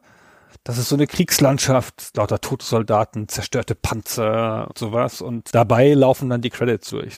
Ich fand es ein bisschen poetisch tatsächlich auch, weil das mit so einem schönen Bild beginnt, wie der diesen Papierflieger da loswirft und dann fliegt er da durch. Und ja, natürlich, das ist dann keine schöne Welt und es sind keine schönen Szenen, aber irgendwie hat dieser Abspann was, gerade auch für ein Arcade-Spiel, wo man in der Regel ja nicht so einen großen Wert darauf gelegt hat, was man dem Spieler am Ende noch zeigt, wo er ja kein Geld mehr einwerfen muss. Ja, ist voll super der Abspann, finde ich. Überhaupt, dass es einen hat, ne? Also auch einen, der wirklich grafisch super aufwendig aussieht. Also der arbeitet natürlich mit den Assets, also mit den grafischen Sachen, die sie schon für das restliche Spiel gebaut haben, aber das muss man auch erst nochmal machen. Echt schön. Und dann ist es vorbei und jetzt spielen wir Nachfolger, oder? Wenn wir jetzt einmal diese Büchse der Pandora und der Nachfolger aufmachen, dann brauchen wir natürlich dafür nochmal ganz schön lang. Wollen wir nicht erstmal gucken nochmal mal, woher das Spiel eigentlich kam und von wem es auch kam? Genau, dann steigen wir jetzt nochmal in die Geschichte ein. Das Spiel ist, wir haben schon gesagt, ein Neo Geo Spiel und zwar vom Neo Geo Plattformhalter von der Firma SNK, das auch das Neo Geo gebaut hat und die das im Jahr 1996 rausgebracht hat. Es war aber kein intern entwickeltes Spiel, sondern sie haben ein neues Studio gegründet, das dann dieses Spiel gemacht hat und dieses neue Studio hieß NASCAR und war so ein bisschen aus der Konkursmasse einer anderen legendären Firma, nämlich IRAM Corporation. Und IRAM, das sind die Leute, die R-Type gemacht haben, über die haben wir in Folge 90 schon mal gesprochen. Und die sind in eine Krise geraten mit ihren Spielen. Müssen wir jetzt nicht ewig drauf eingehen. Vereinfacht gesagt war das eine Firma, die wahnsinnig stark war in der Arcade. Der Übergang zum Heimkonsolenmarkt ist ihnen schwer gefallen und dann hatten die zwei Geschäftsmodelle. Die haben nämlich in einem Standort Pachinko-Automaten hergestellt, in Ishikawa und in Osaka hatten sie eine Niederlassung, die halt Videospiele gemacht hat. Und dann haben sie sich entschlossen, diese Videospielabteilung aufzulösen. Total spektakulär, mitten in der Entwicklung, totale Krise. Und das waren 100 Leute, also eine enorme Zahl. Die japanische Spielindustrie war damals natürlich größer als die im Westen oder besonders als in Europa, aber es war auch für die ein großes Ereignis. Ja, es kam wohl auch relativ plötzlich für die Mitarbeiter zur damaligen Zeit. Es gab auch noch offene Spieleprojekte, zum Beispiel ein Arcade-Spiel namens Geostorm. Das heißt im Westen Gunforce 2. War war mir gar nicht bekannt, dieses Spiel, bevor wir wussten, dass wir die Folge zu Metal Slug machen würden. Kann man sich auf jeden Fall zumindest aber mal in einem Video anschauen. Es gibt davon keine Portierungen für irgendwelche Systeme außerhalb der Arcade. Aber man sieht hier auch schon, dass die Menschen, die daran gearbeitet haben, unter Umständen später auch bei Metal Slug beteiligt waren, weil es in seiner kompromisslosen Action schon ähnlich ist. Also dem fehlt noch so der eigene Charakter. Es wirkt ein bisschen generisch als Actionspiel, aber ansonsten erkennt man hier schon das spätere Metal Slug wieder. Dieses Spiel wird noch unter enormem Zeitdruck fertig gebastelt, damit es noch erscheinen kann. Hier hat man sogar die Credits einfach weggelassen, weil man dafür keine Ressourcen mehr hatte, um die da noch einzubauen. Naja, und dann gingen relativ schnell auch die Lichter bei IRAM aus. Und die Leute haben sich verteilt, äh, die haben so Krüppchen wohl gebildet und haben geguckt, hey, wo können wir denn hingehen? Und es gab natürlich Firmen wie Sega oder wie Atlus und eben auch SNK. SNK war damals in Japan ganz gut etabliert, weil sie eben das Neo Geo als Plattform auch hatten und vor allen Dingen in manchen Genres, den Fighting Games, waren sie eine echt große Nummer. Dann kam es zu einem Gespräch zwischen ehemaligen IRA-Mitarbeitern und SNK und SNK hat wohl auch Startkapital bereitgestellt, um eben dieses Studio namens NASCAR zu gründen. Ich habe das so verstanden, dass das eine Tochter von SNK ist eigentlich. Dass die dieses ganze Ding finanziert haben und dass die sozusagen die Überlegung hatten, holen wir diese Leute in ein internes Team oder lassen wir die draußen sitzen, lassen wir lieber hier cool sein, und nicht deren Firmenkultur kaputt machen, lassen wir die zusammenhalten. Aber meines Erachtens haben die da die Rechnungen bezahlt. Ja, das stimmt wahrscheinlich auch. Sie waren ja auch Publisher, deswegen ist es ja eh schon klar, dass sie im Endeffekt die Entwicklung bezahlt haben. ja, das stimmt. Aber wie du das schon gesagt hast, ich glaube, das hat ein bisschen was mit japanischer Firmenkultur auch zu tun. Die wollten zumindest die Leute da noch, es soll jetzt nicht böswillig klingen, aber so ein bisschen im Glauben lassen von wegen, ja klar, ihr habt hier euer neues Independent Studio, aber eigentlich arbeitet ihr jetzt für die Firma, die vor drei Monaten noch einer eurer größten Konkurrenten war. Und tatsächlich war es dann auch so, dass nach Neo Turf Masters, nach diesem Golfspiel und nach dem ersten Metal Slug wurde NASCAR dann eingegliedert. Das wurde dann zu einem offiziellen Teil von SNK. Tatsächlich waren es ungefähr 20 Leute, die von IRAM kamen und dann bei NASCAR gearbeitet haben und etwa 15 davon haben an Metal Slug gearbeitet. Also die haben teilweise das Golfspiel, das Neoturf Masters und das Metal Slug parallel gemacht. Ein paar Leute haben auch nur in dem einen gearbeitet, aber der Großteil der Leute war bei Metal Slug involviert. Und das Kuriose daran ist, Gunnar, wir haben hier wieder so einen Fall, wo bis heute tatsächlich nicht in Gänze klar ist, wer die Menschen waren, die an Metal Slug mitgearbeitet haben, weil die Credits mit Künstlernamen arbeiten und es tatsächlich nicht bei allen Leuten geklärt werden konnte, obwohl dieses Spiel so populär ist, obwohl da Leute sich auf die Suche gemacht haben und da versucht haben, das auch rauszufinden, weißt du bei manchen auch zentralen Positionen nicht, wer diese Leute waren. Das fängt schon zum Beispiel an, es gibt zwei Planner, für das Spiel, also so ein bisschen, was so Producer-Stellen sind und die auch das Spiel in seinem Charakter mitgeprägt haben. Der eine ist ein Mann namens Kazuma Kucho. Das ist dessen echter Name. Der heißt im Spiel in den Credits Kirenak. Und der zweite Blender ist ein Mann namens Mihir, würde ich das jetzt mal aussprechen, also M-E-H-E-R. Bei ihm weiß man nicht, wer das war. Also tatsächlich ist das im Verborgenen geblieben und außer den beiden war es eben noch ein gutes Dutzend andere Leute, so zu gleichen Teilen etwa Programmierer und Designer und Leute, die nur für die Musik und die Soundeffekte zuständig waren. Genau, also es ist wirklich dann in der Dokumentation die ganzen nächsten Jahrzehnte hinterher schwierig gewesen, diese Leute festzustellen. Und das zeigt aber, wie die japanische Spielindustrie, wie eifersüchtig die dann waren auf ihre Mitarbeiter und wie sehr die Angst hatten, dass die abgeworben werden oder bekannt werden. Das gibt's manchmal heute noch. Es gibt auch heute noch Firmen, die das nicht mögen, dass ihre Mitarbeiter auf LinkedIn sind, zum Beispiel dieser Karriereplattform. Genau, weil sie halt sagen, boah, wenn, wenn die da sind, das hat ja gar keinen, da habe ich ja gar nichts von, dann werden die bloß abgeworben. Und diese Denke gab es hier wohl auch, obwohl es hier so besonders krass ist, weil da so wenig drüber bekannt war. Aber die haben dann jedenfalls in Eigenregie, halt finanziert von SNK, aber nicht mit entsandten SNK-Leuten und auch wohl nicht in großer Kooperation, halt dieses Spiel gemacht. SNK hat wirklich agiert wie ein Publisher. Die haben sich halt dann sicherlich Zwischenstände zeigen lassen, aber ansonsten haben die das selber gemacht. Und halt, wie gesagt, parallel dieses Golfspiel, das auch noch früher rauskam als Metal Slug, wo ich gedacht habe, das sind doch einfach die Golfexperten von IRAM. IRAM hatte ja auch Golftitel, also zum Beispiel Major Title. Und dann habe ich extra nachgeguckt in der Datenbank Moby Games, ob das die gleichen Leute sind, die Major Title gemacht haben, ob die das sind, die Neo Turf Masters gemacht haben, aber es ist nicht so. Oder das ist nicht vollständig dokumentiert. Die Leute, die Neo Turf Masters gemacht haben, haben vorher Ninja Baseball gemacht. Gut, ist auch ein Sportspiel.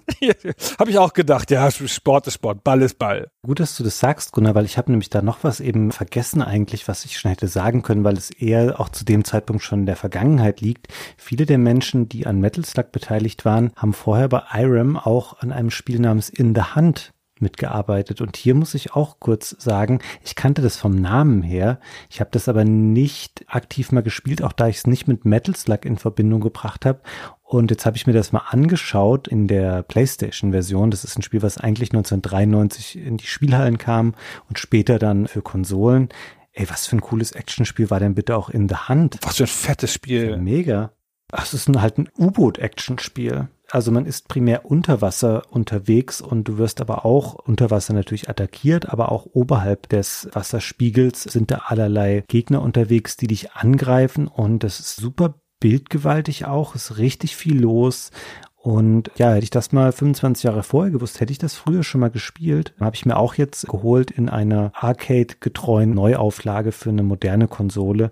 Und ist ein super cooler Titel, von dem mich interessieren würde, hast du den früher wahrgenommen oder auch mal gespielt tatsächlich zu der Zeit, als er neu war? Ich habe den in der Arcade gespielt, 93 wir hatten diese gut ausgestattete Arcade, also die Spielothek in Holzbinden, die hatte echt viele, auch neue Automaten oder nicht neue, aber halt Automaten, die nur ein, zwei, drei Jahre alt waren, kam viel hin, auch so Sachen wie Afterburner und so.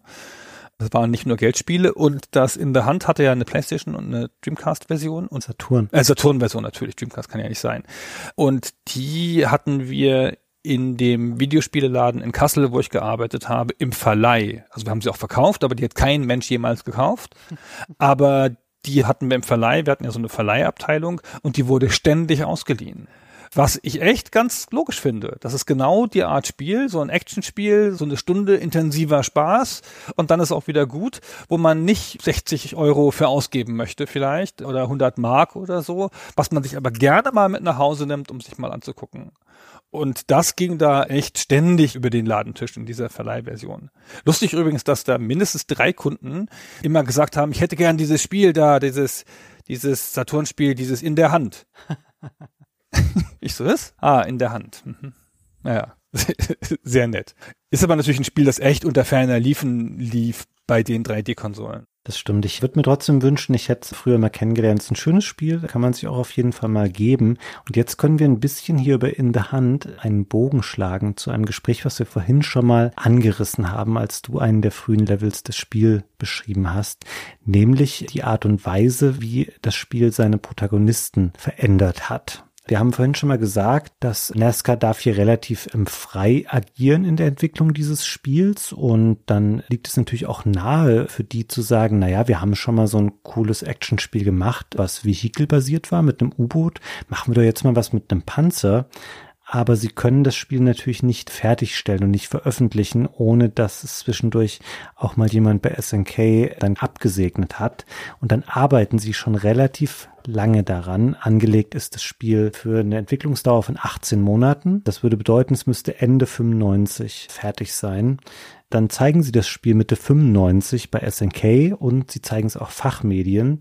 Und da hat es nur, also nur in Anführungszeichen, den Panzer als Charakter. Und das findet NASCAR toll. Aber die Leute, denen sie es zeigen, die finden das leider blöd. Es ist nicht im Detail aufgeschlüsselt, was jetzt Kritikpunkte verschiedener Parteien waren, die das Spiel gesehen haben. Aber es heißt gemeinhin, es war zu langsam und zu undynamisch. Und dann war Nesca relativ am Boden zerstört. Sie haben überlegt, was können sie machen. Lustig war, dass die Presse es gut fand und die Spieler nicht. Also die Testspieler. Sie haben es ja auch den großen japanischen Medien gezeigt, wie du gesagt hast. Und das war nicht das Problem. Es war dann tatsächlich, dass es in Playtests durchgefallen und bei den SNK-Leuten. Ich kann mir vorstellen, dass der sich auch wirklich noch ein bisschen anders gespielt hat, dass dieser Panzer vielleicht dann nicht springen konnte, weil tatsächlich besteht ja nicht mehr so ein großer spielerischer Unterschied im fertigen Metal Slug dann zwischen den Menschen und den Panzern. In Metal Slug Zero, so nennt man heutzutage diese Ursprungsversion mit dem Panzer, mag das noch ein bisschen anders gewesen sein. Und auf jeden Fall gerät NASCAR unter einen sehr großen Druck. So, naja, jetzt haben wir das Spiel hier. Die Leute finden es offensichtlich doof, aber unser ganzes Spiel ist ja um diesen Panzer gestrickt. Das Spiel heißt so. Ich vermute auch ganz stark, dass der Panzer ursprünglich mal auf dem Cover gewesen wäre. Das ist er später nicht obwohl das Spiel Metal Slug Super Vehicle 001 heißt, ist da Marco drauf mit ganz vielen Waffen und der Panzer ist da gar nicht Thema. Und dann bauen sie eben diese menschlichen Figürchen ein, müssen einiges umgestalten. Wir haben es vorhin schon mal gesagt, der dritte Level ist ganz anders in der Version mit den menschlichen Protagonisten. Du musst vieles neu platzieren. Du musst im Grunde das ganze Spiel nochmal anfassen und anpassen. Da haben sie echt noch Glück, dass sie Sachen wie die Hintergründe und sowas, dass das bestehen bleiben kann.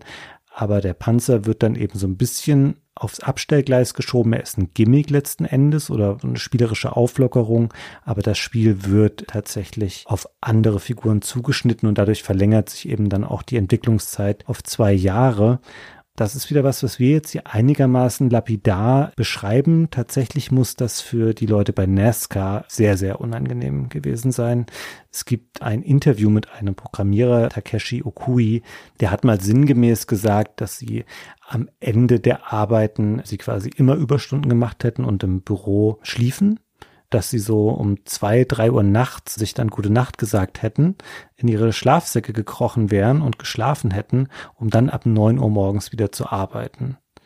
Und dann hat er im Rahmen dieses Interviews so ein bisschen die ironische Frage gestellt, war das wohl eine ideale Work-Life-Balance? Wahrscheinlich nicht. Und das klingt jetzt hier lustig, dass die Leute sich da gute Nacht sagen im Büro und dann am nächsten Morgen geht's wieder weiter. Aber das ist über Monate natürlich eine unzumutbare Situation. Da kommt wieder zusammen. Es fehlt damals eben noch so das Bewusstsein dafür, was ist eigentlich Crunch? Wie wird gearbeitet in dieser Branche? Und viele der Leute sind eben noch sehr, sehr jung, haben keine Familien und wollen da eben dann wirklich dieses Spiel auch noch retten und möglichst gut machen. Aber das sind einfach, ja, es sind andere Zeiten, in denen diese Spiele damals gemacht wurden und auch andere Bedingungen man hört das ja oft in der Spielebranche und wir kritisieren das natürlich, aber das hat immer noch so einen positiven Unterton. Oft, die wollten das noch schaffen und da haben sie ja auch oft hinterher dann, man erzählt das ja auch immer aus Gewinnersicht so ein bisschen, haben sie auch wirklich an legendären Spielen, waren sie dabei und es hat sich dann doch noch gelohnt oder sonst irgendwas. Aber hier, das Team ist auseinandergebrochen gegen Ende der Entwicklung und nicht alle der Leute, die zentral darauf Einfluss genommen haben von Anfang an, haben die Fertigstellung noch erlebt. Und es hat also hier fast die Firma zerstört. Das ging hier eindeutig zu weit, dieses die Nächte lang durcharbeiten. Aber es wird dann halt fertig und dann wird es tatsächlich dieser Kritikerliebling und dieser begrenzte Superhit, der es halt nur werden kann, weil es ein Neo Geo und ein Arcade-Spiel ist. Es ist halt wahnsinnig erfolgreich für ein spätes Arcade-Spiel und für ein Neo Geo-Spiel. Das erfolgreichste Neo Geo-Spiel zu dem Zeitpunkt und auch ever aber insgesamt ist es natürlich trotzdem kein Spiel, das so eine Wirkung hat wie irgendwas wie Doom oder irgendwas auf einer beliebteren Plattform. Es wird natürlich dann auch, als es neu ist, relativ schnell dann schon auf andere Plattformen portiert. Es kommt eben auf PlayStation, es kommt auf den Saturn. Und das trägt natürlich enorm zu der Verbreitung bei und das Spiel sieht ja auch da top aus und macht Spaß. Sicherlich, wenn es nur auf dem Neo Geo geblieben wäre, hätte sich das, glaube ich, nicht so weiterentwickelt, weil wir sprechen hier natürlich, wenn wir sagen, das war dann Hit, dann war das kein 20 Millionen Exemplare Seller, sondern das war halt in einem sehr, sehr kleinen Spektrum ein Hit auf seiner eigenen Plattform und ist dann eben losgezogen, um andere Systeme und Territorien auch zu erobern. Genau, hat dann aber auch wirklich eine ganze Serie losgetreten, die, wir haben es eingangs angedeutet, bis heute noch lebt. Das Spiel Metal Slug Tactics ist für nächstes Jahr angekündigt. Wir nehmen das hier im Jahr 2022 auf. Also relativ schnell danach kommt der zweite Teil vom gleichen Team. Das ist einfach eine leicht optimierte, verbesserte Version des ersten Teils. Also fügt dem ein paar Sachen hinzu, mehr Charaktere. Am Anfang gleich kann man den Charakter wechseln zwischen vier Charakteren. Ist nicht so ein Riesenunterschied. Wechselt ein bisschen das Szenario und dreht das alles noch ein bisschen mehr auf. Ja, also nimmt das Spiel und erweitert es behutsam, aber sinnvoll. Und dann kommt Teil 3. Wir müssen eine Sache noch kurz hier einschieben vor Teil 3, also Teil 2 1998. 1999 kommt ein Spiel raus namens Metal Slug X. Das müssen wir deswegen oder wollen wir deswegen hier erwähnen, weil es einen wichtigen Nachteil von Teil 2 ausmerzt. Im Grunde ist das nämlich eine Art Director's Cut von Metal Slug 2, da sind ein paar neue Features drin, also auch neue Waffen. Die Hauptverbesserung ist aber hier, dass das Spiel nicht mehr so stark ruckelt. Weil das haben wir auch bei Teil 1 unter den Tisch fallen lassen und bei Teil 2 ist es noch ein sehr viel gravierenderes Problem, dass die Neo Geo Hardware teilweise dann überfordert ist mit Extremsituationen. Wenn da sehr viel brennt und knallt und sich bewegt, dann werden die Spiele langsam. Und im zweiten Teil passiert das in so einer gravierenden Form, dass ich jetzt gesagt hätte beim Spielen, das ist schon teilweise echt an der Grenze, dass es wenig Spaß da noch macht. Und es wäre heute so, da würdest du sagen, ja, okay, da schieben wir mal zwei, drei Patches nach. Das kannst du damals nicht. Du machst halt ein eigenes Spiel nochmal daraus, was im Wesentlichen dazu da ist, um eben so einen technischen Makel zu beheben.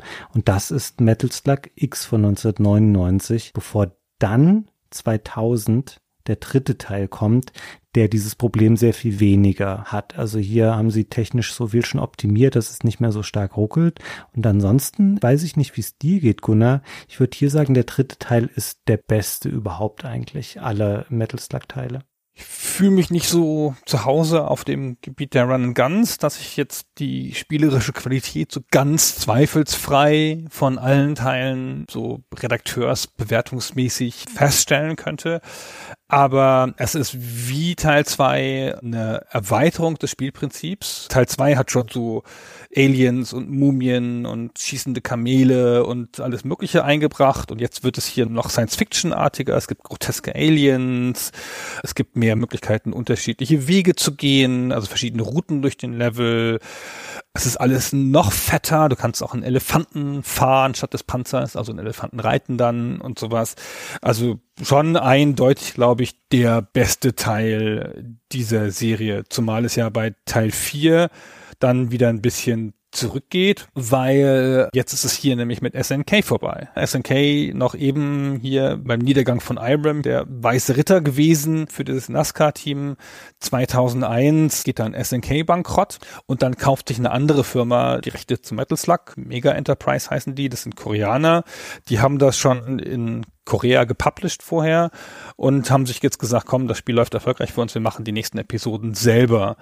Und dann haben sie ein externes Studio da beauftragt, Noise Factory, die schon an Metal Slug 3 mitgearbeitet hatten, aber das Spiel wird nicht so gut wie Teil 3. Ich weiß nicht genau, wie das alles vonstatten gegangen ist, aber zu denken von wegen, naja, wir kaufen die Marke und wir nehmen die Assets, dann kriegen wir da schon wieder ein gutes Spiel raus. Ja, so leicht ist es dann halt nicht. Und natürlich ist Metal Slug 4 oberflächlich betrachtet auch ein schönes Spiel, was man auch spielen kann, aber es hat wahnsinnig viel Recycling, also Hintergründe und anderes, was sie einfach aus früheren Spielen nochmal benutzen und neu miteinander verkleben. Und du merkst, dass dann nicht mehr so viel Erfahrung reingeflossen ist, weil das Team, also zumindest die ersten drei Teile, da ist ja überall dieser Planami hier dran beteiligt und der entwickelt die Spiele dann eben weiter. Also sein kleiner Kollege von Teil 1, der Kazuma Kujo, der geht nach Teil 1 schon, du hast es vorhin schon mal gesagt, das Team fällt bisschen auseinander in Teilen, aber es bleiben schon zentrale Leute erhalten für die ersten drei Spiele. Dann eben diese Pleite und dann haben die originalen Leute halt gar nichts mehr damit zu tun, sondern Mega Enterprise guckt dann, wie kriegen wir denn jetzt hier aus dem, was wir hier auf der Festplatte haben, neue Spiele raus, die wir verkaufen können. Und der vierte Teil, da klappt das offenkundig nicht so gut. Das ist schon ein einigermaßen schwaches Spiel, wenn man es mit den anderen vergleicht. Aber erfolgreich genug, um einen fünften Teil zu rechtfertigen. 2003, schon kurz danach wieder, ein Jahr später, kommt Metal Slug 5. Also die Titel sind alle auf den ersten Blick nicht zu unterscheiden, muss man mal sagen. Das ist alles der gleiche Pixel-Look. Es gibt da keine grundlegende Fortentwicklung. Ist immer noch der gleiche Held. Klar gibt es noch mehr Helden, aber es ist alles nur in Nuancen verändert. Das ist immer noch ein kompetentes Spiel. Diesmal haben sie sogar einen neuen Move. Kann jetzt rutschen, ja, was völlig Neues. Also schon ein gutes Spiel. Fängt auch echt nett an, weil es mit so einer Bootsfahrt anfängt, wo so einer von diesen Kriegsgefangenen dann rudert und man selber auf dem Boot Boot rumspringt und Gegner angreift. Aber mei, ich finde, dann ist auch mal gut, langsam, ja, mit dem immer gleichen Spielprinzip. Ja, das denken die Verantwortlichen aber nicht. Es gibt dann weiterhin noch Spiele, nur nach Teil 5 wird das Neo Geo aufgegeben. Also das ist dann zu der Zeitpunkt weder im Heimbereich noch im Arcade-Segment eine relevante Plattform noch. Dann kommt Metal Slug 6 für eine neue Hardware-Generation raus, nämlich im Arcade-Bereich für die Atomis Wave-Plattform. Die ist Sega's Dreamcast sehr, sehr ähnlich, was die Hardware angeht. Aber die Dreamcast zu der Zeit natürlich schon lange tot und beerdigt. Deswegen kommt Metal Slug 6 auch für die PS2. Man sieht hier relativ deutlich, was sich geändert hat, im Gegensatz zu den ersten fünf Spielen, wo du eben sagtest, ja, das bleibt vieles sehr ähnlich. Hier setzen sie jetzt auf Render-Hintergründe. Also die Figürchen vorne sind alles noch die Pixelkriegerinnen und Krieger wie immer, aber im Hintergrund Render-Hintergründe, was etwas seltsam aussieht. Es sieht würde ich sagen, dass es global schlecht aussieht, aber es hat einen leicht anderen Gesamtlook aber man kann das schon spielen. Ich habe es auch kurz mal angezockt jetzt für den Podcast. Es ist eher so, dass wenn man jetzt von der Story sprechen will, da knüpft es eher an Teil 3 an. Ist ein bisschen wie bei Return to Monkey Island gerade. Dass man denkt, ah, wir haben zwischendurch mal irgendwie Sachen gemacht, die waren crap, deswegen tun wir einfach so, als würden diese anderen Spiele nicht existieren. Und Metal Slug 5 zum Beispiel hatte gar nicht diese bekannten Charaktere um General Morden und sowas. Der taucht da gar nicht auf und deswegen Metal Slug 6 geht dann wieder zurück zu Teil 3. Und ansonsten hat wählbare Schwierigkeitsgrade, das ist auch neu und man kann mehrere Waffen tragen. Ist gut, dass ich das gerade nochmal sehe in meinen Notizen, weil das haben wir vorhin gar nicht erwähnt in den ersten Metal Slug Spielen, das handhabt das super straight und simpel. Wenn du da eine extra Waffe aufsammelst und du hast schon eine, dann überschreibst du einfach die aktuell vorhandene. Du baust dir kein Arsenal auf oder so wie in einem Ego-Shooter, wo du dann durchtauscht, sondern du hast immer nur eine Waffe. Das ist eigentlich auch alles, was ich zu Teil 6 hier noch eben einwerfen wollte. Wir müssen die jetzt auch nicht in der Tiefe durchgehen. Teil 7 2008 kommt für Nintendo DS. Das war die Hochzeit des DS. Der hat alle Spiele gekriegt, die es gab. Alle wollten ein Stück abhaben von diesem Supererfolg des DS und eine Pixel-Franchise passt ja da ganz gut hin. Aber das DS hat ja dieses Problem, dass es zwei Bildschirme hat und daran sind schon ganz andere Serien gescheitert, sich irgendwas auszudenken, um den anderen Bildschirm, den man ja gar nicht brauchte, irgendwie zu belegen. Und auch hier ist es so, die haben keine Idee für den zweiten Bildschirm und dann knallen sie da halt eine Levelkarte rein, die man eigentlich nicht braucht. Und Touchscreen hat das ja auch und das brauchen sie eigentlich auch nicht. Und das bringen sie auch nicht gut ein. Und man darf auch nicht vergessen, das ist schon eine Serie, die setzt durch diese Arcade-Herkunft und wir haben ja auch den Sound gehört, schon irgendwie auf Wucht. So, die Figuren fühlen sich gewichtig an, auch wenn es nur 2D-Pixelfiguren sind. Es knallt, es kracht.